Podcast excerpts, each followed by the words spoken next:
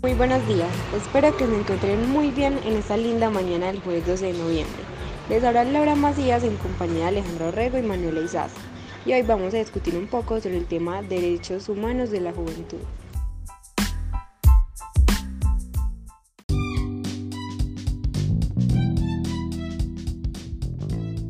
Para comenzar tenemos que dar una definición clara de este tema.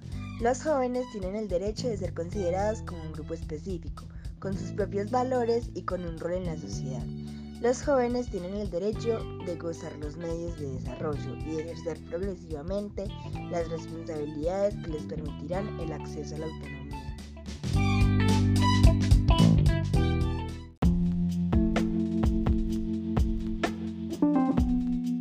Por ejemplo, algunos derechos humanos de la juventud los podemos ver en el artículo 1, el cual trata del derecho a la identidad como joven y consiste en que la juventud tiene el derecho de ser considerada como un grupo específico con sus valores propios y con un rol en la sociedad o como el artículo 2, el cual habla sobre el derecho a la autonomía.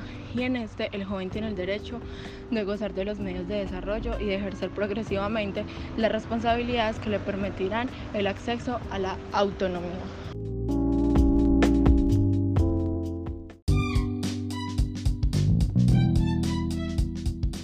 Además, tampoco podemos dejar de lado los artículos 8 y 16.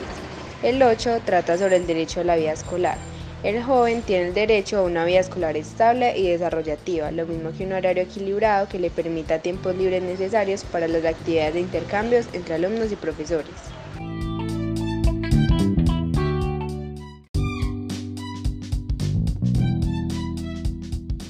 Y desde luego el artículo 16, el cual es uno de los más importantes porque trata sobre el derecho a la protección y dice, el joven tiene el derecho de ser protegido contra toda suerte de manipulaciones, publicidad, experimentaciones diversas, científicas, educativas, etc.